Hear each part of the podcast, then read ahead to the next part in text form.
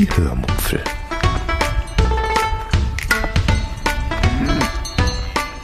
Aus dem Tagebuch einer Allgäuerin.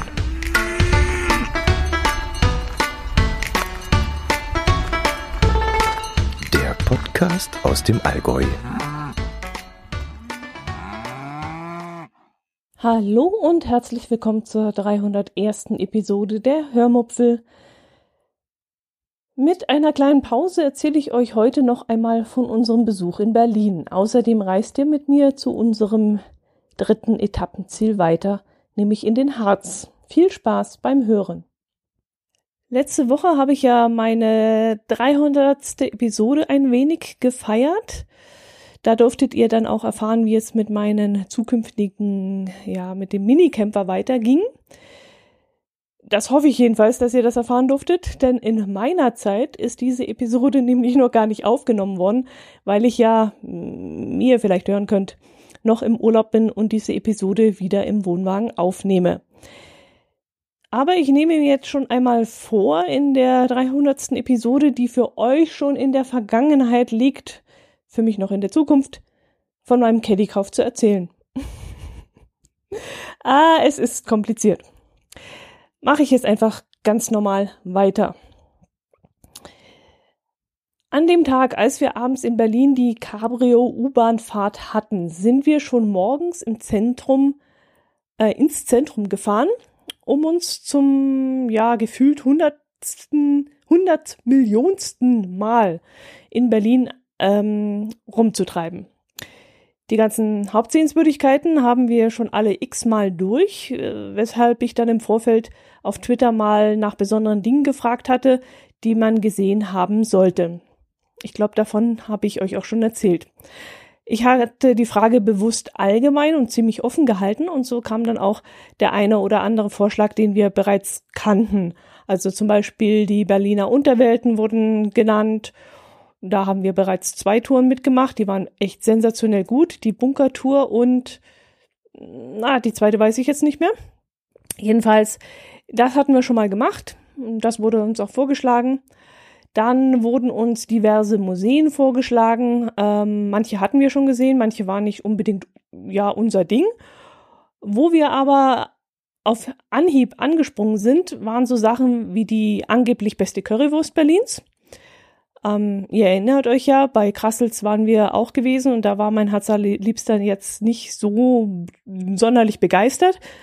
Ja, man kann sogar sagen, er war ziemlich enttäuscht von der Currywurst, dass das sogar sein Tief des Tages gewesen war. Ja, und nun sollten wir also noch die West-Currywurst, nämlich bei Curry 36 probieren, hatte man uns über Twitter empfohlen. Also sind wir dort dann auch äh, hingefahren ähm, mit der U-Bahn war das kein Problem. Es gab einen Bahnhof in der Nähe, dessen Namen ich jetzt leider nicht mehr weiß. Kann es sein, dass es Mehringdamm war? Ich weiß es nicht mehr. Als wir dann von diesem Bahnhof aus kommend ähm, uns der Imbissbude näherten, da glaubten wir dann kurzfristig unseren Augen nicht, denn da war vielleicht so eine Schlange von ungefähr 30 Meter und das ähm, ja in vierer Reihen, also vier Leute nebeneinander. Und ich bremste dann erstmal und meinte dann, dass ich dort definitiv nicht mich anstellen würde. Um keine Currywurst der Welt würde ich mich dort jetzt hinstellen. Aber plötzlich sagte dann mein Herz allerliebster, du, ich glaube, das ist nicht bei Curry 36. Die stehen da alle bei diesem Gemüsedöner nebenan an. Und tatsächlich, so war es dann auch. Ein paar Meter von Curry 36 entfernt gab es eine Imbissbude mit dem Namen Mustafas Gemüsedöner.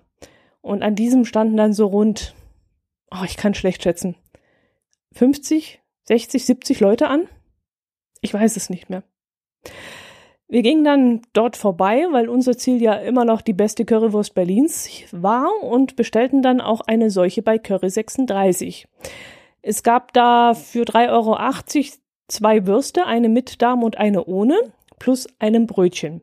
Das fanden wir in Ordnung und das haben wir dann auch bestellt, denn ich wollte sowohl die Currywurst, die Original-Currywurst ohne Darm probieren und auch eben eine Currywurst mal mit Darm. Und ganz ehrlich, obwohl die Wurst ohne Darm angeblich die Original Berliner Currywurst ist, schmeckte uns die mit Darm noch besser. Äh, wenn man überhaupt von Schmecken reden kann. Einen Eigengeschmack scheinen die Currywürste in Berlin überhaupt nicht zu haben. Und nur die Wurst im Darm, die brachte noch so etwas wie Röstaromen mit, was man dann irgendwie als lecker bezeichnen kann. Aber alles in allem muss ich leider vermelden, dass die Berliner Currywurst, ich lehne mich weit hinaus, völlig überbewertet wird. Aber das ist wirklich ganz, nur unsere ganz eigene Meinung und seid mir da jetzt nicht böse, aber wir konnten dem echt nichts abgewinnen. Und von Curry kann unserer Meinung nach sowieso kaum die Rede sein, denn die Prise Curry, die wir da auf den Würsten ähm, gebudert bekommen haben, ist wirklich nicht der Rede wert. Bei Curry 36 gab es dann noch zu allem Überfluss äh, wieder den ganz normalen Ketchup, also nichts selbstgemachtes wie bei Krassels. Deshalb würde ich abschließend auch zu diesem Thema sagen, wenn schon Currywurst in Berlin, dann die von Krassels. Wobei ich jetzt inzwischen auch schon den Hinweis bekommen habe, dass am Lichtenrader U-Bahnhof eine sehr gute Currywurst sein soll. Vielleicht probieren wir die auch noch das nächste Mal aus. Kurz zurück zu Mustafas Gemüsedöner, wo so viele Menschen davor gestanden hatten. Äh, dieser Dönerstand hat es wohl in sämtliche internationale Reiseführer geschafft und ist deshalb auf der ganzen Welt bekannt. Angeblich sei der Döner gar nichts Besonderes, aber jeder, der Berlin besucht, will einen, einmal diesen Döner gegessen haben. Ich habe mir mal die Bewertungen angeschaut und die sind doch durchweg sehr gut. Ähm, übrigens täuscht der Name Gemüsedöner. Äh, es gibt dort natürlich ganz normale Fleischdöner, ich glaube mit Hähnchenfleisch, wenn ich das richtig gesehen habe. Ob es rein vegetarischen Döner nur mit Gemüse gibt, das weiß ich eigentlich gar nicht. Aber warum der dann auch Gemüsedöner heißt, ich weiß es nicht. Wir haben uns das, wie gesagt, nur ganz fasziniert angeschaut, weil so viele Leute dort vor dem, vor der Imbissbude gestanden haben. Aber wir haben dort nicht, nichts probiert. Ja, was haben wir noch angeschaut? Wir waren noch im Rittersportmuseum, das seinen Namen nicht verdient. Das ist eher so eine kleine Image-Kampagnenausstellung mit angeschlossenem Laden und Café. Im Laden haben wir uns nichts gekauft, weil uns die Sondereditionen nicht gereizt haben. Und die normale Schokolade, die hat dann zwischen 79 Cent und 1 Euro gekostet und das war uns zu teuer. Das bekommt man in jedem Supermarkt als Angebot wesentlich günstiger. Die Sondereditions, ja, das war was Besonderes, aber wie gesagt, hat uns nicht gereizt. Aber wir sind in das Café eingekehrt, das im ersten Stock liegt und von dort ähm, hatte man dann einen ganz tollen Blick über das gegenüberliegende Restaurant mit dem Namen Borchertz. Dieses Restaurant ist ja angeblich das Restaurant, wenn man Stars und Sternchen in Berlin sehen will. Das Essen soll zwar im Vergleich zu anderen hochklassigen Berliner Restaurants nicht besonders gut sein, dafür aber teuer, habe ich gelesen. Aber die internationalen Stars zieht es trotzdem dorthin. Also wir haben da gehört, dass Tom Hanks, George Clooney, Demi Moore, Heidi Klum, Thomas Gottschalk und sogar Angela Merkel dort einkehren würden.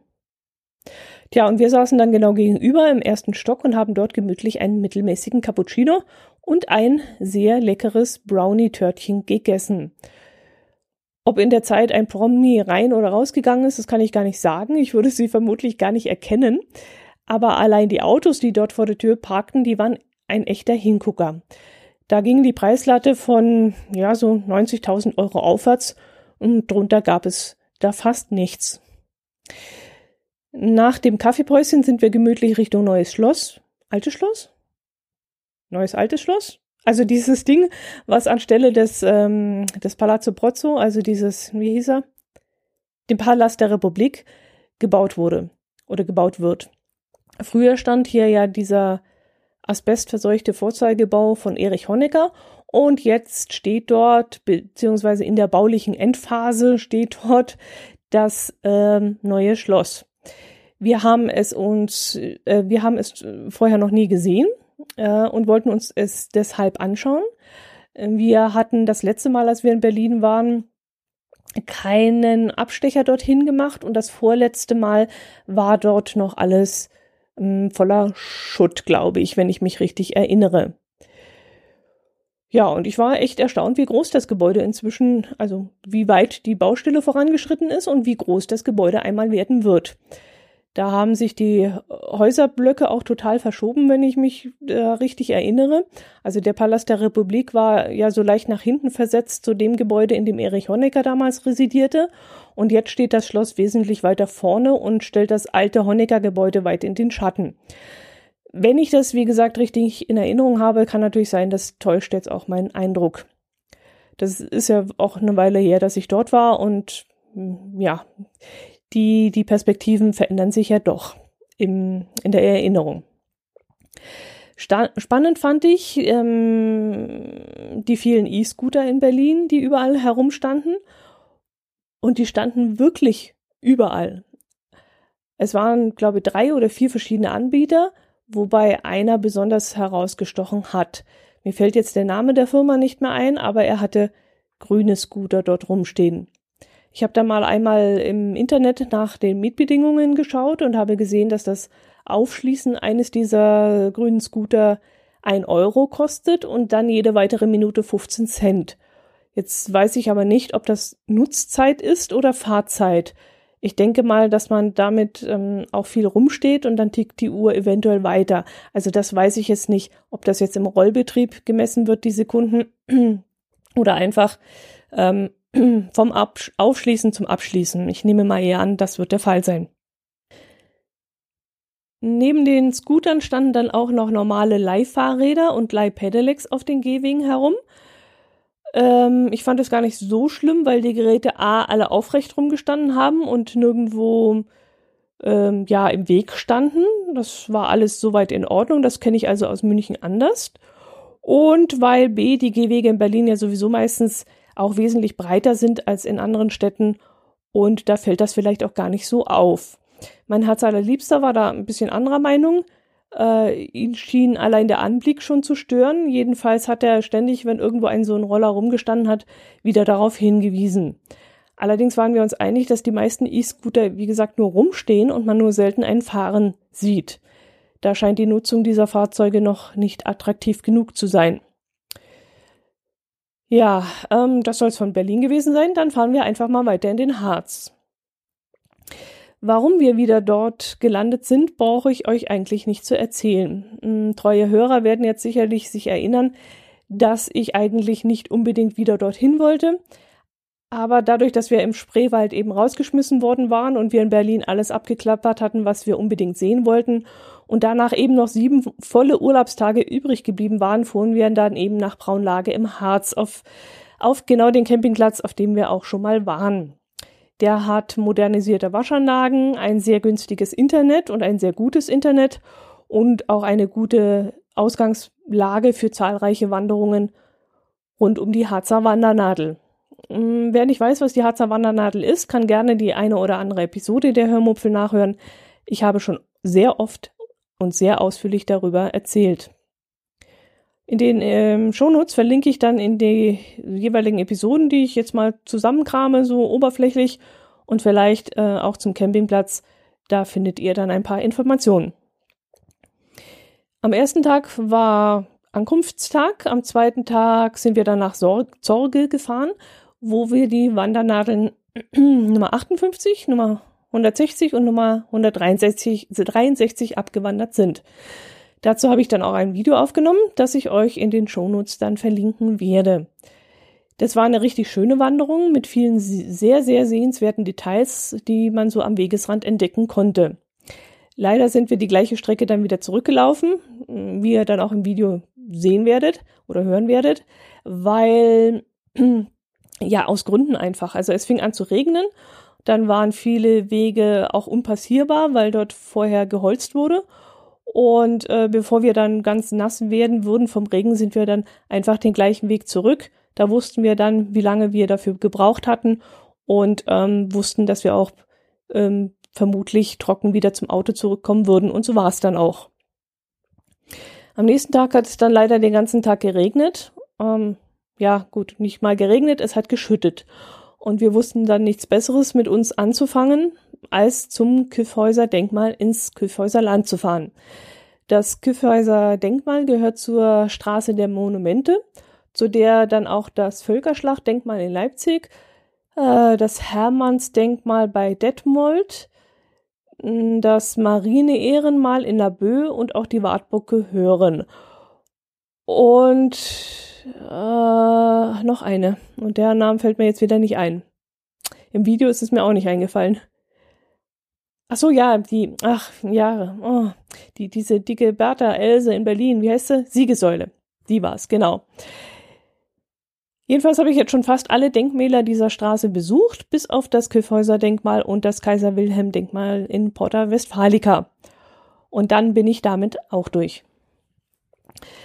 Tja, und jetzt war das, wie gesagt, das Kyffhäuser dran und das Ganze auch noch bei schlechtem Wetter.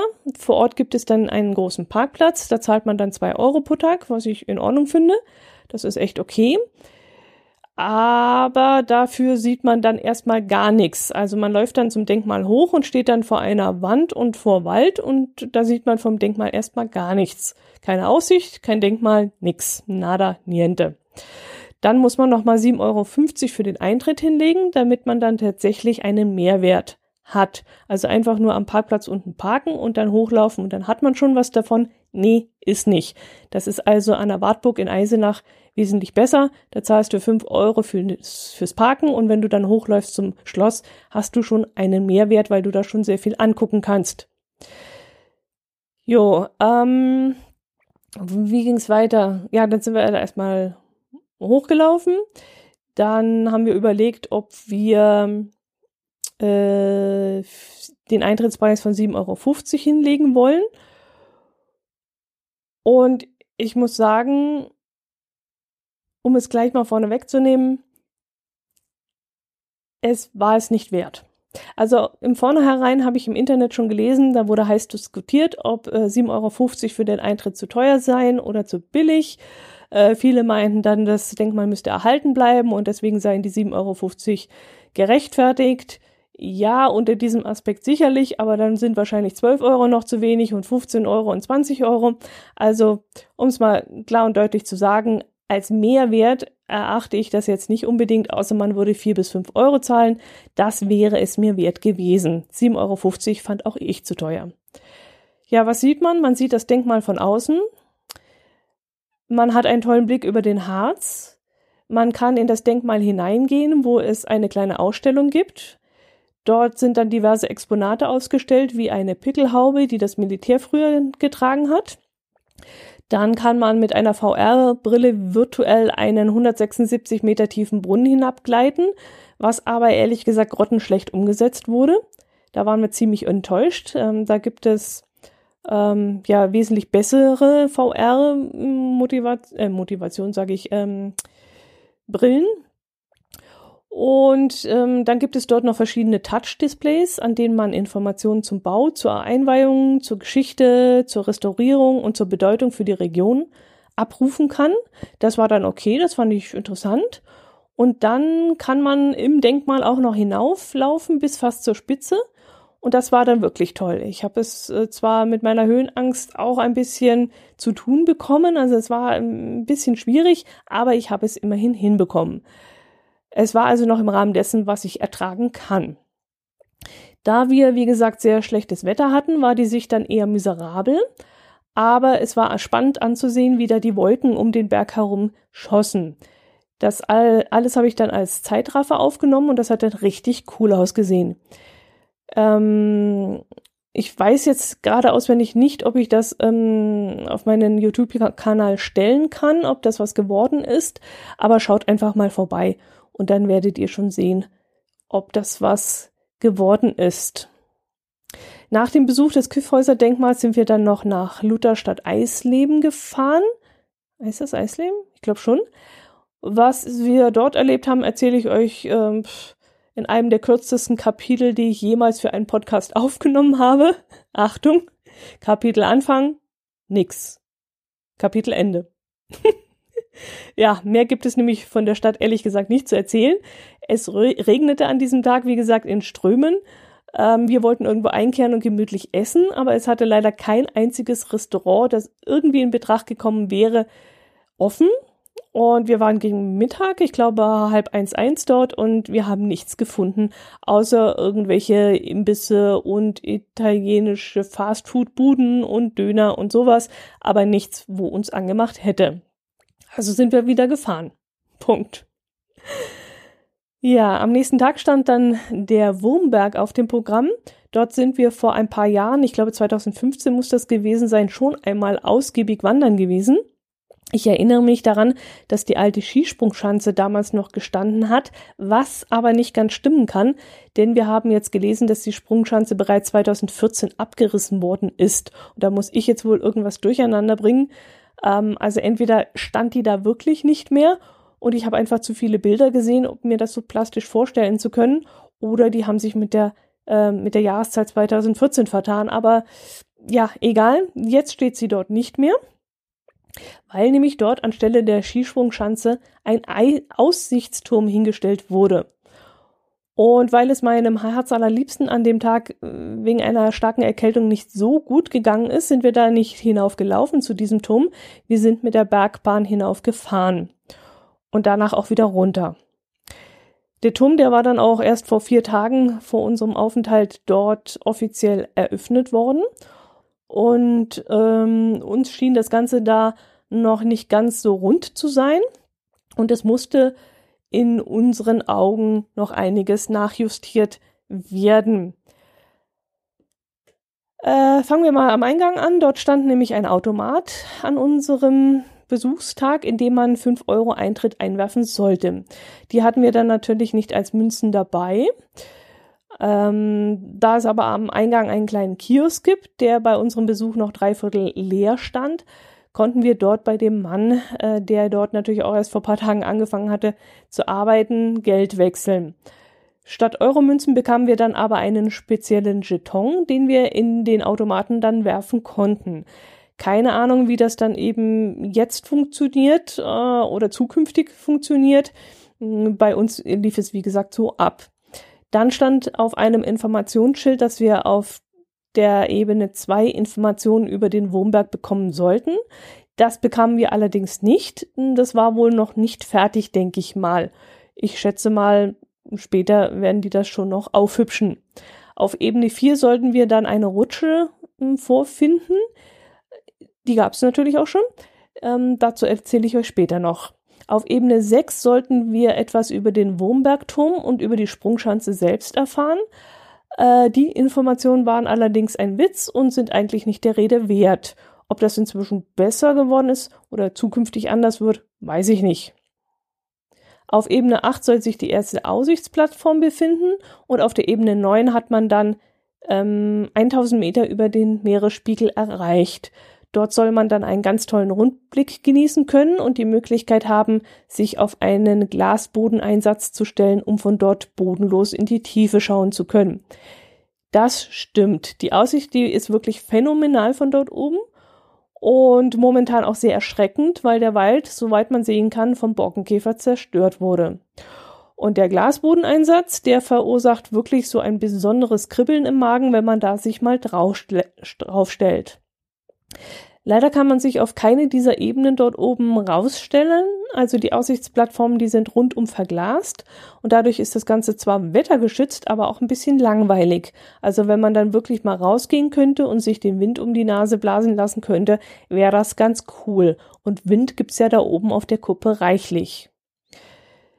Ja, wem das zu langweilig ist, der kann ja wieder auf die Etage 4 runterlaufen und sich dort eben auf mh, mm, den Hosenboden setzen und auf besagter Metallrutsche ins Erdgeschoss sausen.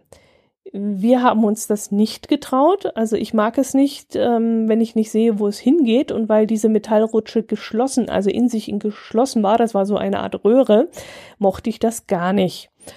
Außerdem war unten am Ende der Rutsche gerade eine Schulklasse angekommen und weil dieser Bereich ungeschützt und unbewacht war, konnte man dann eben nicht sehen, ob die, diese Knaller da, diese Kasperle, vielleicht gerade in die Rutsche reinklettern in ihrer Dusseligkeit und vielleicht versuchten, in der Rutsche hochzuklettern. Und das war mir einfach zu gefährlich und das war eigentlich mein größter Kritikpunkt an dem Turm. Wer die Rutsche nämlich hin runtersausen möchte, der kann nicht wissen, ob auf halbem Wege ein Hindernis auf ihn wartet, weil irgend so ein Kasperle unten ins Rohr reinkraucht und nach oben klettert. Ach so, äh, ja, einen anderen Kritikpunkt habe ich noch gar nicht erwähnt. Nachdem wir diesen Jeton in den Automaten geworfen hatten, mussten wir durch ein Drehkreuz laufen unten am Eingang. Und das war maximal, würde ich jetzt sagen, maximal 60 Zentimeter tief. Aber auch wirklich maximal. Also mir war es schon zu eng und ich bin jetzt nicht die dickste. Und mit dem Rucksack vor dem Bauch war es schon mal ein zweites Handicap. Und wenn ich mir dann noch vorstelle, da geht so ein gestandenes Mannsbild hinein und der in dieses enge Drehkreuz, also ich glaube, das wird noch für viel Ärger sorgen, dieses enge Drehkreuz. Nachdem wir dann in den Turm äh, so eine, ja, ungefähr eine Dreiviertelstunde zugebracht hatten, sind wir dann ähm, wieder rausgegangen, wie gesagt, nicht gerutscht, war nicht unseres, und sind in die Wurmbergalm zu einem nicht besonders guten Kaiserschmarrn eingekehrt, bevor es dann wieder mit der Bahn, wie gesagt, hinunter ins Tal ging. Ja, ich hatte kurz erwähnt, dass mein Herz allerliebster sich an dem Tag nicht gut fühlte. Er war erkältet, aber als wir dann dort den Berg wieder runterkamen, ging es ihm soweit äh, ganz gut, dass er vorschlug, noch eine kleine Wanderung zu machen. Wir wollten die Stempelstellen 148 und 123 einsammeln, die unter anderem am sogenannten Naturmythenpfad äh, entlang führen. Man muss dafür zwar noch einen, kleinen, größeren Schlenker laufen, aber das lässt sich trotzdem ganz gut verbinden. Wie ich euch den Naturmythenpfad beschreiben soll, das weiß ich ehrlich gesagt gar nicht so richtig. Ich habe, ich habe ihn ehrlich gesagt gar nicht richtig verstanden. Also schon bei der Beschreibung am Eingang dieses, also am Startpunkt des Pfades, bin ich schon geistig ausgestiegen. Also das weiß ich jetzt auch nicht. Das war so ein bisschen ganz mystisch und komisch geschrieben. Klar, Naturmythenpfad, dann kann es auch mystisch beschrieben sein. Aber wenn ich da schon nicht verstehe, worum geht's eigentlich, dann äh, hake ich da sch ziemlich schnell ab und blende mich gedanklich aus. Ähm, ja, was gab's dort auf dem Weg? Da gab es zum Beispiel ein paar Holzliegen, auf denen man sich dann drauflegen konnte und dann den Geräuschen des Waldes lauschen konnte. Das fand ich sehr gut. Äh, das fand mein Herz allerliebster eher so mäh. Also da gingen die Geschmäcker auch auseinander. An einer anderen Stelle gab es dann ein riesiges Holzpuzzle, das man auf einen Steinboden auslegen musste. Das fand ich dann eher so mäh.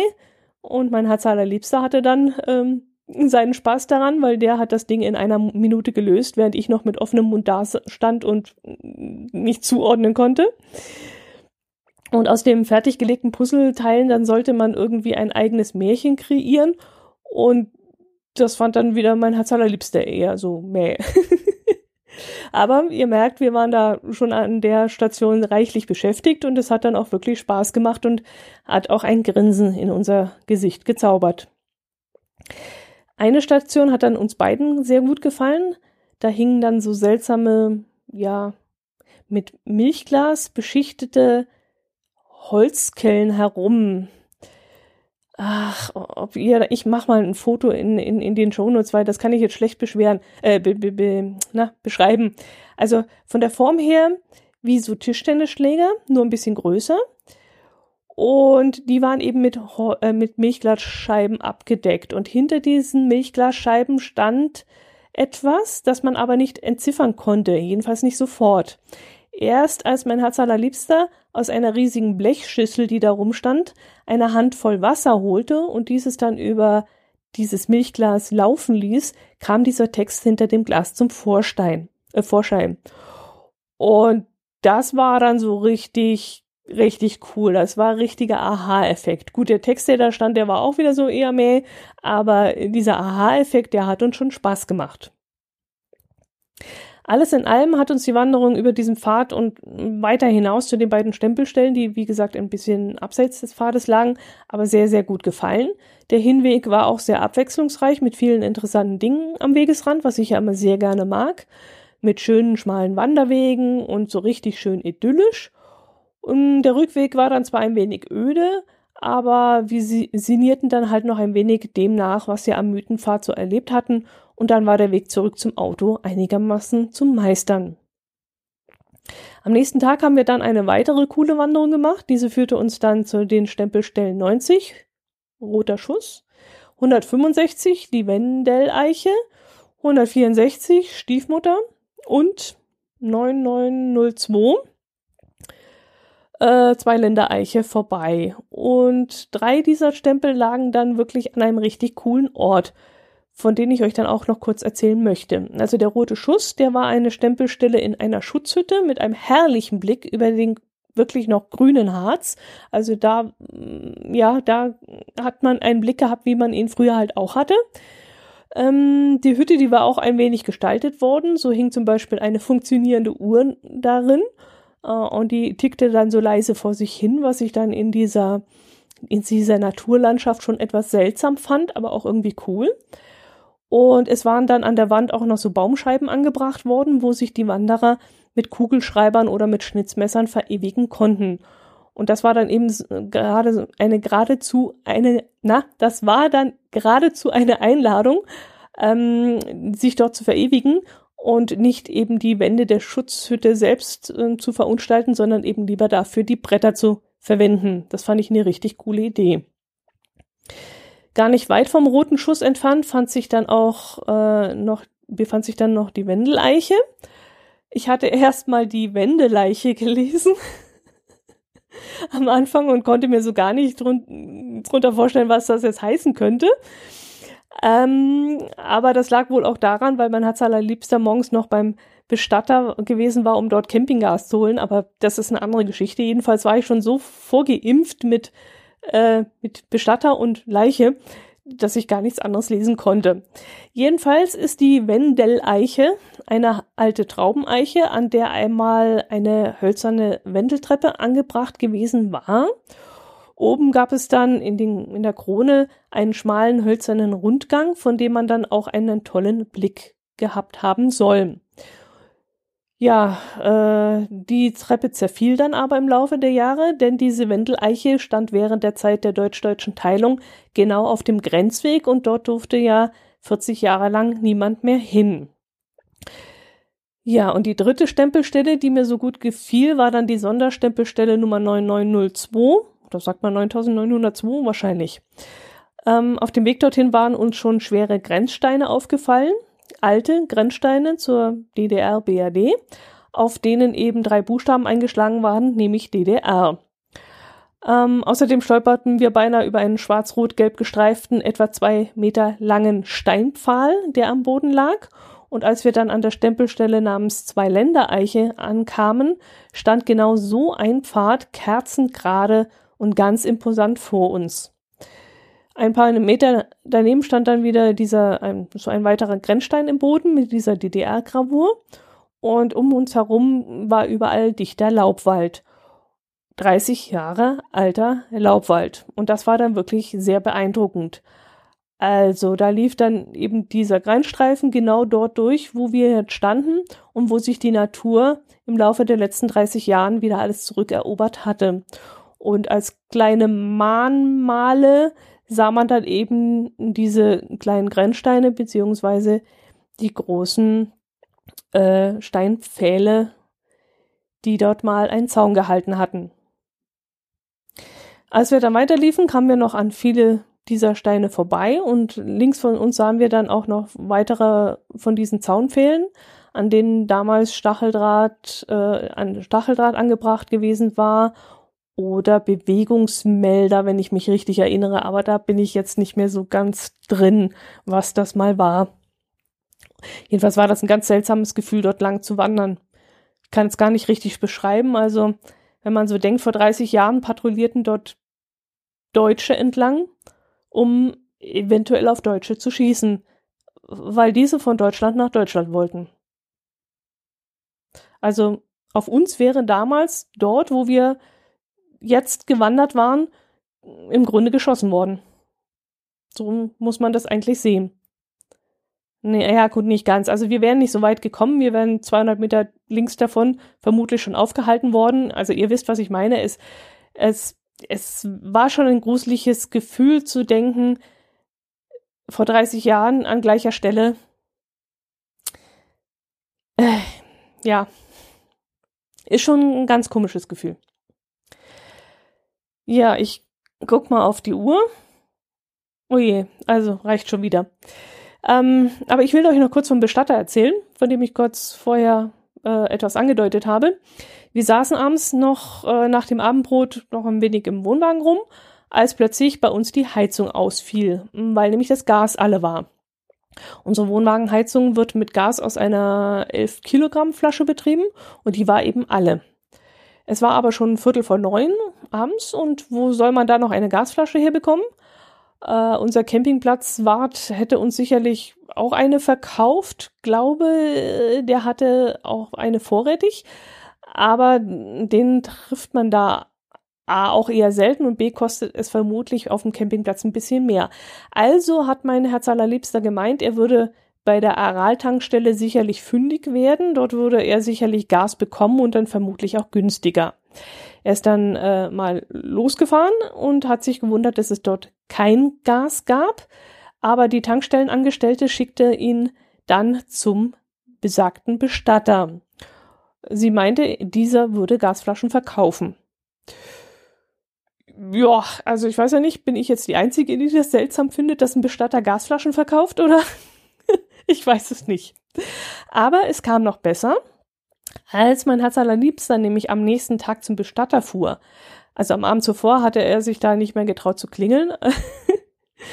ähm, als er dann am nächsten Tag dorthin fuhr, stellte sich dann heraus, dass der Bestatter nicht nur mit Gasflaschen handelt, sondern auch noch mit Heizöl. also, ich fand das irgendwie seltsam. Ganz ehrlich, ich fand das irgendwie crazy. Gut, das soll es gewesen sein. Das war's von unserem Urlaub. Ich denke, äh, mehr wird jetzt nicht mehr passieren. Wir reisen morgen Abend, äh, morgen früh ab und dann, ja, dann bin ich wieder daheim und dann steht auch schon bald die Episode 300 auf dem Plan, die ihr, wie gesagt, schon bereits gehört haben solltet. Wenn diese hier und ach, ach, vergesst es, ihr, ihr wisst, was ich meine.